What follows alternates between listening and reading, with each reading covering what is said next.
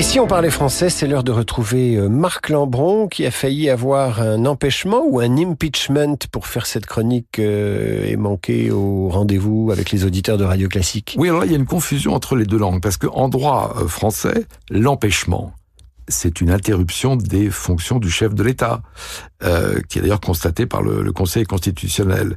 Euh, alors l'empêchement peut être provisoire, par exemple si le chef de l'État est malade, ou s'il est enlevé, ou, euh, ou définitif.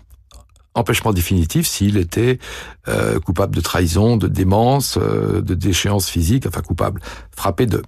Donc l'empêchement, c'est un faux ami de l'anglais impeachment, qui veut dire plutôt une destitution, c'est-à-dire une procédure de, mise en accusation d'un haut personnage, euh, impeachment trial, et éventuellement sa déposition.